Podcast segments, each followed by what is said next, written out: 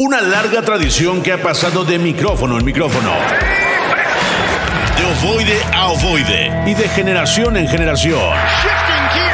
Una hora de análisis, estadísticas y datos dignos para un público adicto a la acción de la NFL. Cuarto cuarto.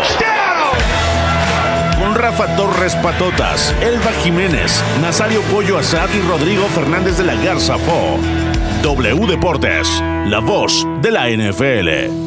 ¿Qué tal amigos? Bienvenidos a W Deportes, este programa que están justamente sintonizando, se llama Cuarto Cuarto y trata por supuesto de la NFL. Yo soy Rodrigo Fernández de la Garza y me acompaña mi gran amigo Omar Guerrero, una persona que además de saber muchísimo de este deporte, también, también tiene otras virtudes como hablar de béisbol, pero justamente en esta tarde vamos a dedicarnos a abundar en su faceta de la NFL. Omar, por favor, platícanos, cuéntanos qué tal estás y sobre todo qué tanto más vamos a tener en el programa de hoy. Vamos a tener muchísima, muchísima información. Un placer saludarte, mi querido Rodrigo Fernández, maestro Fo. Una semana más de cuarto cuarto. Saludo también para todas las personas que nos escuchan en W Radio, W Deportes, porque vamos a hablar pues de lo, de lo que más nos gusta, que es el fútbol americano y sobre todo de temas bien interesantes. Eh, vamos a empezar quizá con, con el tema de Jalen Hurts, porque se convierte en el mejor jugador pagado de la historia en la NFL. Vamos a también platicar un poquito del tema de Allen Robinson, que se va a los... Eh, a los Pittsburgh Steelers, después también eh, las propuestas de cambio que existen por Trey Lance, que, que, se hace un poco ilógico después de todo lo que pagaron los 49ers. Eh, Así que quédense porque va a estar bien interesante y muy agradable el programa con el maestro Foy con su servidor Omar Guerrero. Completamente, mi querido Omar. Y justamente acabas de mencionar cómo va a estar un poco de este programa. Y vamos a empezar con el tema de Jalen Hurts. Jalen Hurts esta semana, después de haber llevado a los Philadelphia Eagles al Super Bowl, y ganar el, MVP. Ah, bueno, no, no lo ganó, lo ganó eh, Patrick Mahomes, pero lo debió haber ganado Jalen Hurts. Este, pero, el subconsciente, Sí, sí, sí. No, no solo el subconsciente, sino que lo que yo decía, o más bien lo que yo deseaba. Pero bueno, eh, retomando el tema, ¿verdad? Vamos a platicar que Jalen Hurts firmó un contrato de 5 años con los Philadelphia Eagles por 255 millones de dólares el pasado lunes, lo que lo convirtió en el jugador con el mayor contrato en la historia de la NFL con tan solo 24 años de edad. Y nada más hay que explicar que de estos 255 millones, 179.3 millones de dólares son garantizados con 110 garantizados solamente con la pura firma del contrato. Y eso convierte, por supuesto, a Jalen Hurts en el mejor pagado. Y esto eh, relega a Aaron Rodgers de los Packers en el... Eh, puesto 50, eh, perdón, en el puesto número 2 con 50.3 millones de dólares. Russell Wilson con 48.5 con los Broncos, 48.5 millones de dólares. En el cuarto mandan a Kyler Murray que gana la nada despreciable cantidad de 46 millones de dólares. Y en el quinto de Sean Watson, 46 millones de dólares. Pero lo curioso es que el MVP campeón de la NFL, Patrick Mahomes, cae hasta el sexto con 46 millones de dólares. Lo cual, hay que ser muy sinceros, mi querido Mar. Eh, en el momento en el que se ofreció el contrato de 500 millones de dólares a Patrick Mahomes y que sabíamos que iba a, a generar una serie de movimientos en Kansas City, pues hacía mucho ruido pero Patrick Mahomes ha caído poco a poco de esa posición y ha ganado campeonatos y se ha convertido en probablemente el mejor jugador en toda la liga. Y lo más importante es el es un jugador que aunque tiene un contrato de 10 años y que tanto se comentó en la liga es probablemente eh, un jugador que ya entendió que la verdadera prioridad no es incrementar esa cantidad de millones de dólares en la bolsa, sino incrementar la mayor cantidad de logros en su franquicia y es justamente eso lo que le está garantizando. Ahora, Jalen Hurts con este contrato pues eh, tiene que garantizar que va a tener una siguiente campaña igual de exitosa o que va a mantenerse en esta tendencia de altos logros dentro de la NFL que por supuesto involucra mínimo un campeonato de la liga. Pero vamos a ver qué tanto se puede dar. ¿Tú crees de entrada, y, no, no poniendo en tela de juicio el desempeño que hizo la temporada pasada, pero tú crees que Jalen Hurts va a lograr alcanzar este Super Bowl que pues su contrato considera prácticamente un hecho? Es que el tema aquí, cuando firmas a un jugador eh, con, por tanto dinero, es que prácticamente estás hipotecando la franquicia, ¿no? Porque eh, pierdes mucho espacio en el tope salarial por pagarle a tu coreback. Si bien es cierto que están asegurando al coreback del futuro, porque lo están haciendo cinco años eh, nada despreciables están asegurando las Águilas de Filadelfia, ¿no? Que también en su momento quisieron pues asegurar a Carson Wentz y, le salió el tiro por la culata porque empezó a bajar de nivel, empezó a, tener problemas con las lesiones y demás. Hoy están asegurándole 179 millones garantizados a Jalen Hurts y, y el tema es que pues quizá los vale, pero ¿qué tanto le puedes garantizar que, temporada a temporada vaya a tener un equipo como el que tuvo cuando llegó al Super Bowl. Porque justo es lo que decías, ¿no? O sea, el tema de que Patrick Mahomes ya entendió que quizá eh, lo más importante no sea el dinero eh, y, pues sí. Eh, negociar y, reestructurar su contrato para que el dinero no afecte tanto a la franquicia y puedan estarse haciendo de jugadores de calidad, pues eso es lo que quizá ahorita no está entendiendo la franquicia de, Filadelfia, porque yo no sé en, cuánto tiempo vayan a poder tener un, una, plantilla como la que tienen hoy en día. Si bien es cierto, también tienen dos muy buenos receptores, el, el caso de AJ Brown y el caso de Devante Smith, pues también en algún momento ellos van a querer su contrato y ahí es donde pues la puerta va a torcer el rabo, como dicen eh, pues vulgarmente, ¿no? Porque van a tener problemas de dinero y, ahí es donde se puede comenzar a desarmar el equipo. También hay que mencionarlo, ¿no? Mencionabas a, a Watson, 230 millones. Todavía va a ser el mejor pagado Jalen Hurts, pero todavía no supera los 230 millones garantizados de Dishon Watson. Eh, yo creo que aquí es lo que se va mucho, ¿no? En la NFL. ¿Cuánto dinero me puedes garantizar? También, eh, obviamente, el tema de que a Hurts le incluyeron una cláusula de no canje, es decir, no se va a poder ir canjeado y es la primera en la historia de las Águilas de Filadelfia. Entonces es, es un tema bien interesante porque Jalen Hurts sabemos que es un, un, tipo que basa mucho su juego en el físico, ha enseñado un buen brazo y que poco a poco eh, es un tema que va a tener que ir dosificando porque hay un punto para este tipo de corebacks, para este prototipo de corebacks, donde la fuerza se les empieza a, mermar, donde obviamente la velocidad con los años va aminorando. Y yo creo que Jalen Hurts va a tener que ser bien e inteligente para dosificarse y para saber eh, cuándo, cómo y a qué hora atacar de, de, la manera que ya lo conocemos. Es un coreback de muchísima calidad pero una golondrina no hace verano, mi querido Fo, y habrá que verlo justamente en una segunda temporada donde precisamente respondiendo a tu pregunta, eh, quizá pueda tener los blasones, el equipo para poder volver a hacer cosas importantes. Y es que, pues quizá no hay tantos equipos en la nacional para poder competir. Ya lo vimos la temporada pasada, San Francisco, como siempre, es uno de los grandes candidatos, los eh, Vaqueros de Dallas también dieron de qué hablar, pero las Águilas de Filadelfia se llevaron de calle esa división, entonces probablemente puedan llegar a tener otro año bastante decente, pero el siguiente no sé si lo puedan garantizar por este tema del dinero que ya platicábamos. Pero mira, más allá de especular sobre qué tan eh, buena, mala puede ser la temporada que viene o las dos temporadas que vienen, yo me atrevería a decir que una de las grandes razones por las que los Philadelphia Eagles tuvieron un eh, pues, éxito bastante eh, renombrado la campaña pasada es que no tuvieron un calendario tan complicado pese a que habían pasado playoff en la última posición de, de, los espacios que, que hubo dentro de la de la conferencia nacional.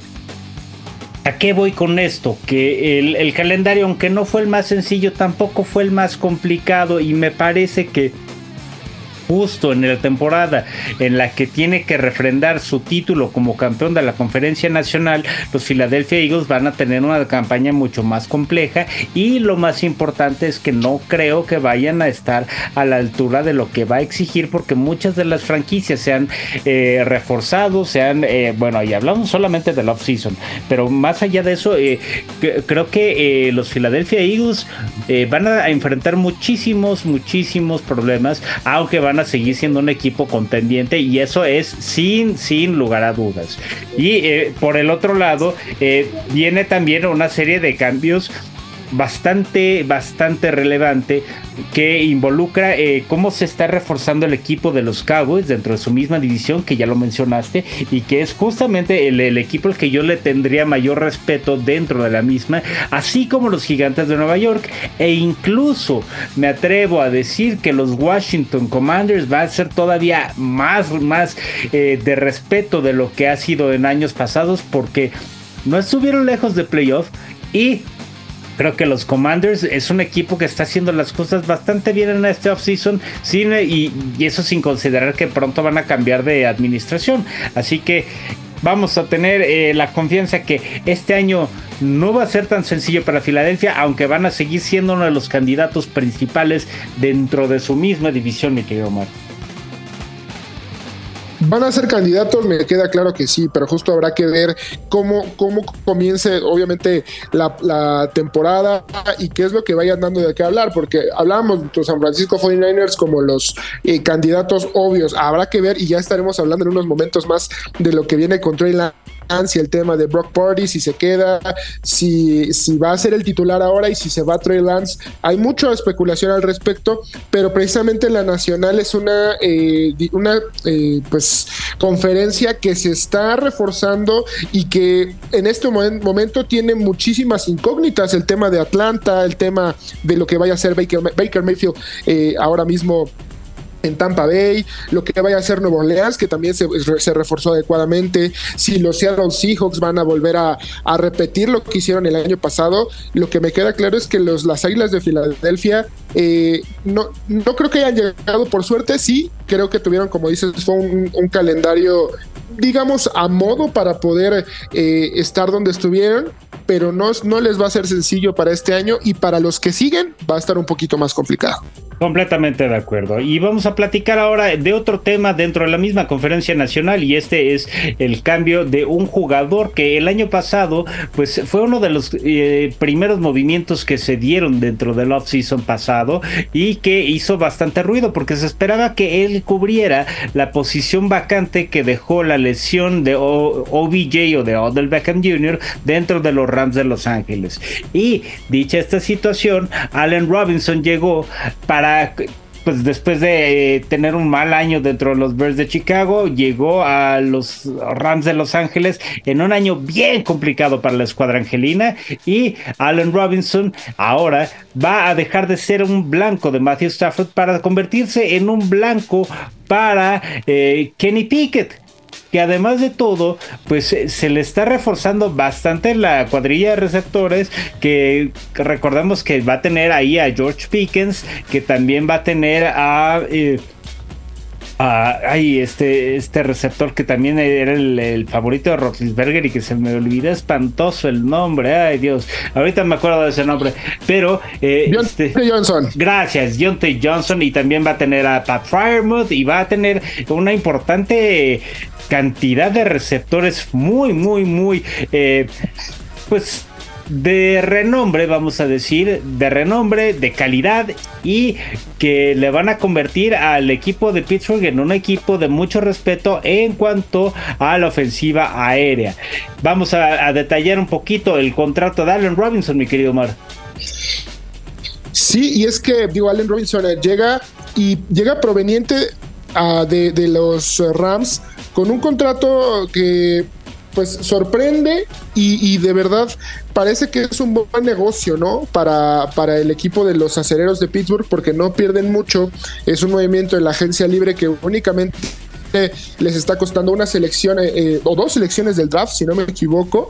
Y la verdad es que eh, en estricto sentido están reforzando eh, un cuerpo de receptores que se había visto mermado durante las eh, temporadas anteriores. Llega con 115 millones, 15 millones 250 mil dólares en salario garantizado y, y en la negociación Los Ángeles van a tener que pagar una, una parte del trade y únicamente pues están soltando pues selecciones del draft. Los, los eh, aceleros de Pittsburgh me parece que hacen una movida inteligente porque no, no tenían un receptor eh, completamente élite. Sabemos que Deontay Johnson es muy bueno. El caso de George, George Pickens eh, mostró cosas bastante interesantes la temporada pasada y sobre todo pues teniendo ya un corredor de, buena talla como es Najee Harris, creo que puedes comenzar a, a labrar una ofensiva que estaría bastante interesante y que es un equipo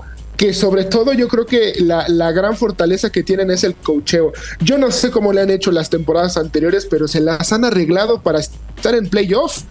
O sea, o, tener eh, récords, si, si, bien no, eh, ganadores, eh, pues han, han sido igualados. O sea, han estado al borde del playoff o en el playoff y, la realidad es que los Steelers son de esos equipos que no puedes dar por muertos en ningún momento. Sí, completamente de acuerdo. Este, eh, un, hombre como Allen Robinson, que además de todo llega Mira, específicamente el contrato que van a pagar los Rams para finiquitar un poquito las responsabilidades por Robinson, los Rams van a pagar 10.25 millones de dólares del salario de Allen Robinson, mientras que los Steelers van a pagar 5 millones. Los Steelers van a recibir a Allen Robinson y un pick del séptimo round, que es el pick 251.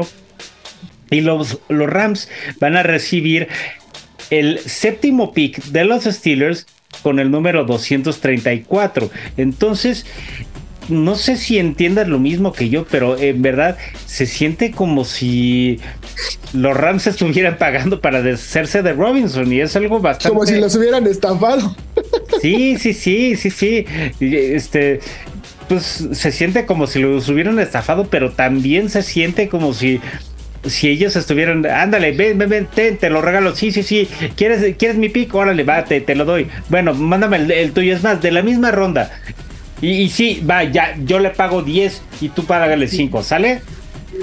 Sí, y, y, es que yo creo que fue lo, los Rams van a comenzar a pagar el precio de lo que hicieron en los últimos años, ¿no? O sea, van a, comenzar a pagar, pues que no van a tener tantas elecciones del draft, eh, los, los contratos onerosos que estuvieron dando, sobre todo también el tema que, que le dieron su contratazo a Cooper Cup, que obviamente lo merecía, pero pues van a a empezar a, sufrir todos los estragos de los excesos. Ahora sí, como todo buen alcohólico, después del vicio va a comenzar a, recibir toda la cruda, porque no, no están teniendo una época muy agradable si no comienzan a sanear eh, sus finanzas y también el tema de las elecciones del draft, porque no van a tener jugadores eh, pues disponibles. Completamente de acuerdo, mi querido Omar, y, me parece una situación absolutamente, eh, pues, eh, consecuente consecuente. No, no, no, no hay otra manera de decirlo y no hay otra forma de explicarlo. Eh, los Rams no es un equipo nefasto eh, en cuanto a las negociaciones. Me parece que son, por el contrario, una de las franquicias que mejor tratan a los jugadores, que mejor les pagan, que, les, que mejor les dan o, les entregan lo que, lo que merecen. Pero creo que eh, la NFL con tal de no darle mayor ventaja a los equipos y de no convertirlo en un mercado de mercenarios, ha hecho las cosas pues bastante respetable en cuestión del tope salarial y es ahí donde los manejos han exigido bastantes eh, bastante trabajo por parte de las oficinas de los Rams. Ahora, vamos a ver cómo viene la reestructuración del equipo angelino y vamos a confirmar que esta escuadra pueda hacer eh, bien su trabajo para poder continuar con todo este... Eh, con todo este miramiento de cara a la siguiente campaña. Y ¿Te parece, Omar? Vamos a cambiar de tema porque primero que nada eh, recordarle a nuestros compañeros, a nuestros escuchas, que el día de hoy vamos a tener que hacer un poquito más corta la emisión de cuarto cuarto porque tenemos a continuación el partido entre Real Madrid y Celta de Vigo y nosotros pues tendremos que recortar un poquito esta emisión de cuarto cuarto, pero nosotros todavía platicaremos un poco más de esta NFL y justamente vamos a traer el tema, uno que estuviste antojándonos demasiado, es la eh, cantidad de negociaciones que hay por Trey Lance y que los varios equipos que están interesados en hacerse de Trey Lance. Mi querido Omar, hay una serie de situaciones que nos llaman muchísimo la atención respecto a esta eh, posible, eh, más bien este posible movimiento dentro de la NFL.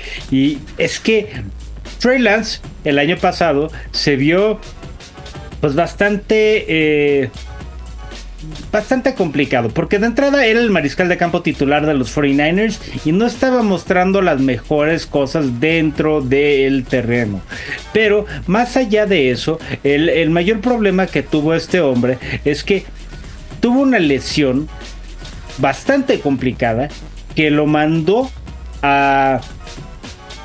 Lo, mandó a la reserva de lesionados por el resto de la temporada y simplemente lo convirtió en pues eh, el, sustituto eh, a esperar para esta temporada.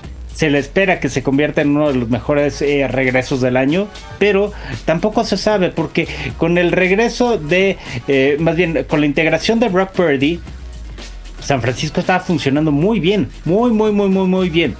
Y Además, este. Eh, eh, los, los 49ers, después de ya eh, finalmente cambiar a Jimmy Garoppolo a los a, los Oakland, a los los Las Vegas Raiders y este ahora se hicieron de Sam Darnold y él está como el actual mariscal de campo disponible dentro del roster de los 49ers. ¿A qué es a lo que voy con todo esto? Muchas franquicias están buscando hacerse de Trey Lance. Entre ellas están los Texans de Houston, están los Colts de Indianapolis, los Minnesota Vikings, lo cual me llama mucho la atención, los Tampa Bay Buccaneers y también los Tennessee Titans.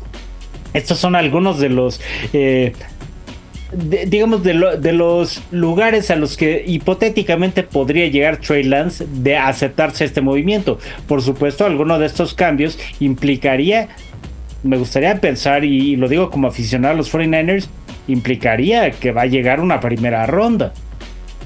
Pero, cuéntame tú, ¿qué es lo que piensas, Omar? Yo creo, Fo, eh, es, es, un tema bien interesante, bien eh, pues picante, vamos a llamarlo así, porque eh, Trey Lance viene de, justo de, hablas de la lesión, y, pues todos, todo el mundo creería que le van a entregar nuevamente la titularidad porque así lo hicieron y por eso eh, pues se fue el mismo Jimmy Garoppolo a la banca la temporada pasada, por eso se especuló que no regresaba y demás, porque ya le iban a entregar pues la, titularidad a, a Trey Lance. Y hoy Brock Purdy salió el, el, Mr. Irrelevant para poder eh, ser el, candidato número uno a quedarse con el puesto de titular en la posición de mariscal de campo. Si me preguntaras a mí, yo no soy aficionado de los, de los 49ers, Purdy, porque, o sea, el cómo llevó a los 49ers a los juegos grandes, eh, me parece que fue totalmente excelso, fue una cosa impresionante lo de Purdy.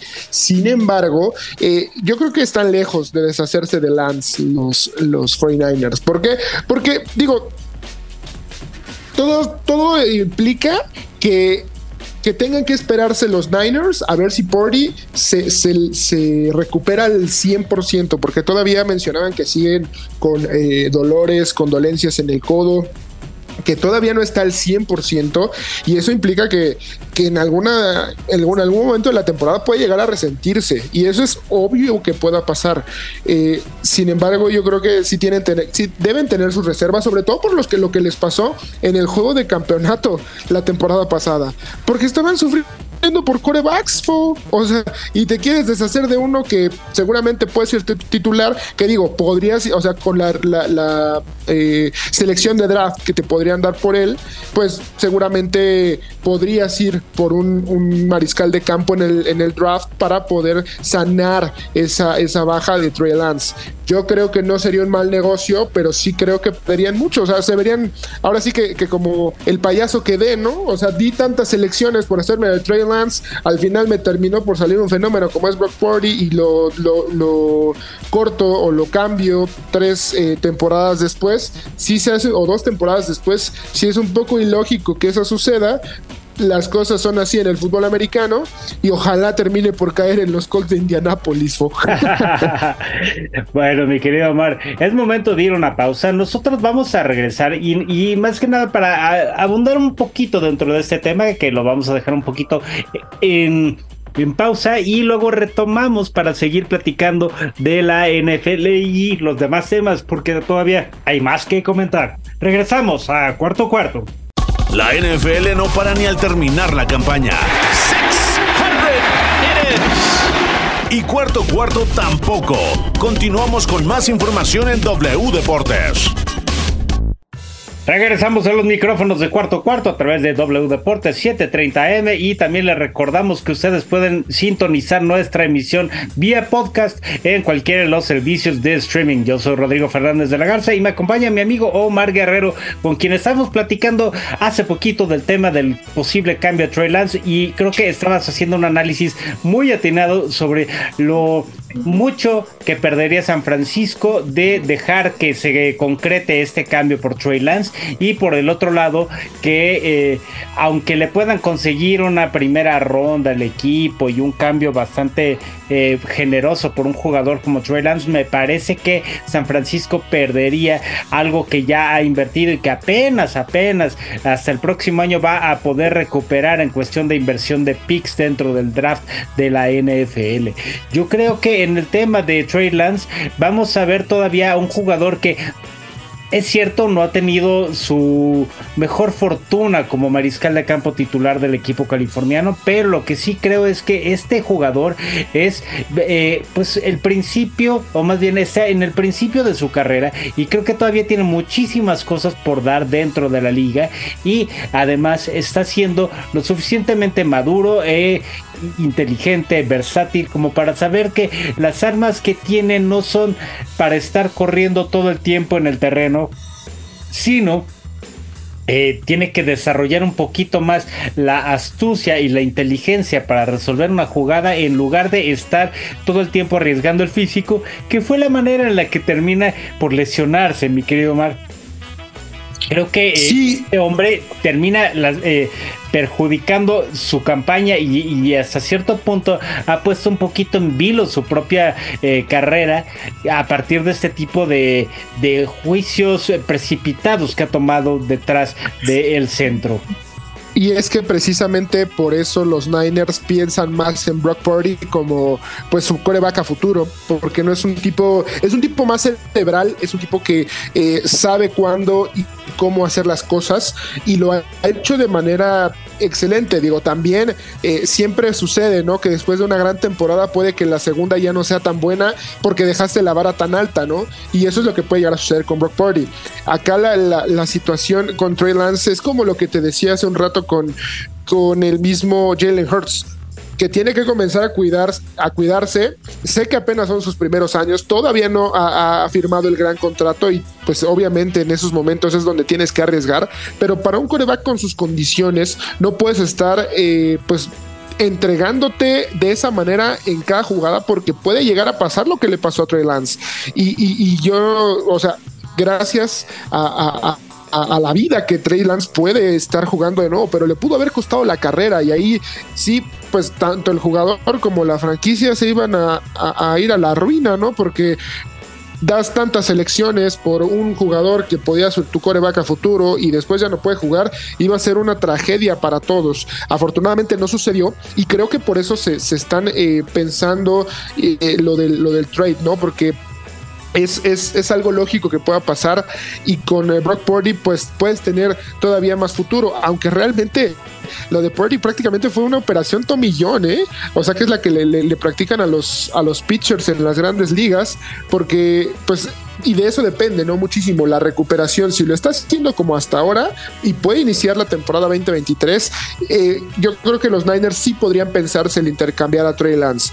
Eh, sin embargo, yo no estaría tan seguro. Yo me iría, si yo fuera los Niners, le daría un año a, esta rivalidad de corebacks, a este dueto de corebacks, para que pudieran establecerse y ver quién sí se puede quedar, quién tiene las verdaderas credenciales. Que para una franquicia, para los Niners, pues igual y no te, no te puedes dar la oportunidad de estar experimentando tanto.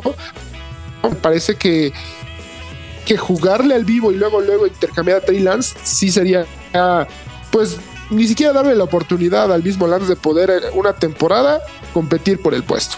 Sí, de acuerdo contigo. Y sabes que también me parece que eh, independientemente de este riesgo que estamos mencionando, creo que la lesión de Brock Purdy fue bastante complicada y dudo muchísimo que vaya a regresar para el inicio de la próxima campaña, aunque todavía falten muchos meses. Pero ah, hay algunos sitios, algunos eh, algunas personas que especulan o que comentan que la misma lesión de Trey Lance, perdón, de Brock Purdy puede costarle la temporada 2023. Ahora, yo con, con ese antecedente es suficiente motivo para pensar ¿sabes qué? Vamos a esperar un año más con Trey y a ver qué es lo que pasa. Sí, tenemos a Sam Darnold, pero es probable que lo necesitamos, lo necesitemos eh, tarde o temprano, así que pues no, no, no es un riesgo que valga la pena el de tomar ese cambio, eh, por mucho que te puedan ofrecer las perlas de la, Virgen, ahorita soltar a Trey Lance es una apuesta para perder y definitivamente no conviene en el equipo de la Bahía.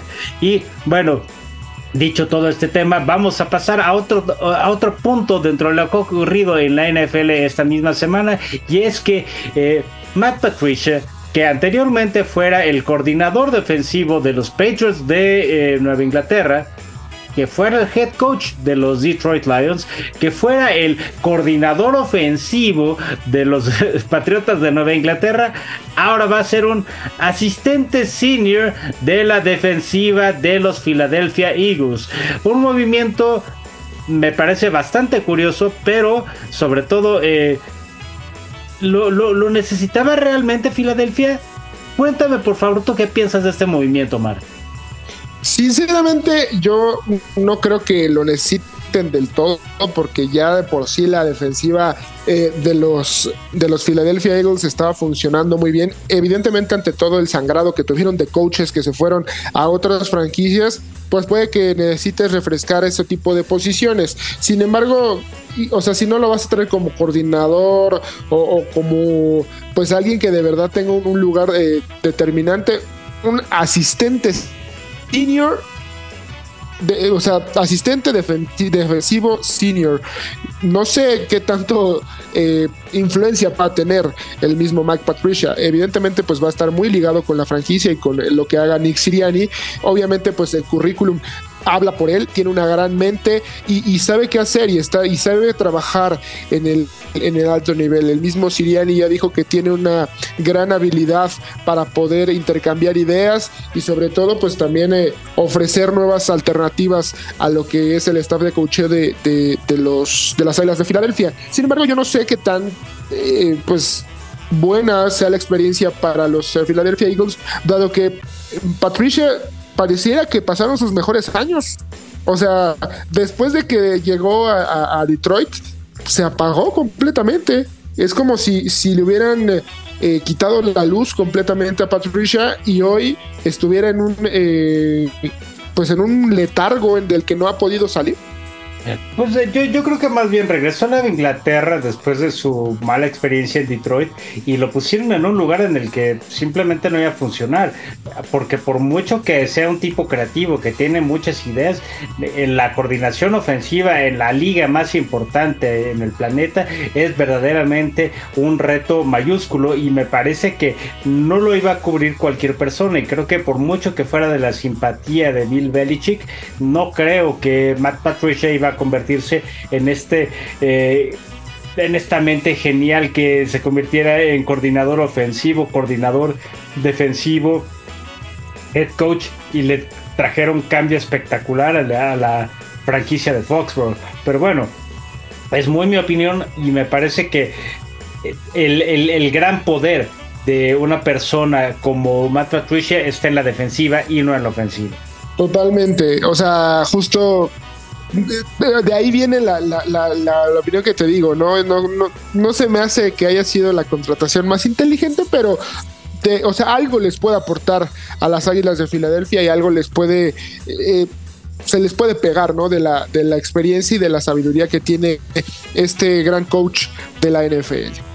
Mi querido Omar, ya casi nos vamos, pero tenemos que mencionar una noticia que nos llena de júbilo, que nos da muchísima alegría, y es que después de la trágica noticia que nos llevamos hace unos meses cuando se estaba desarrollando el partido entre los Bills y los Bengals en un Monday Night, nos tocó ver eh, la situación de Damar Hamlin, nos sacó verdaderamente lágrimas de, la tristeza, de lo frágil que puede ser la vida. Y ahora vemos que Damar Hamlin ya confirma que los doctores le han dado el alta y sobre todo le han dejado, le permiten entrar de regreso y ser parte de nuevo de la NFL.